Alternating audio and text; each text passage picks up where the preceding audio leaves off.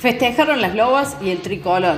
Domingo apasionante con dos nuevos campeones. Se definieron la Copa de Oro y de Plata de la Copa Trini López, certamen que cerró la temporada del oficial femenino de la Liga Regional de Río Cuarto. Por la Copa de Oro, Banda Norte venció 1 a 0 a Atenas y festejó en el Parque Sarmiento con un global de 2 a 1, ya que habían igualado en la ida.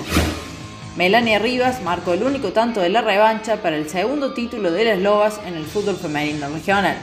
Por la Copa de Plata, Juventud Unida se quedó con el trofeo tras superar 1 a 0 a Centro Social con gol de Noelia Benítez. En la ida habían empatado en cero. Así, el tricolor celebró su primera consagración en la disciplina. Fue una producción de Altoque Deportes.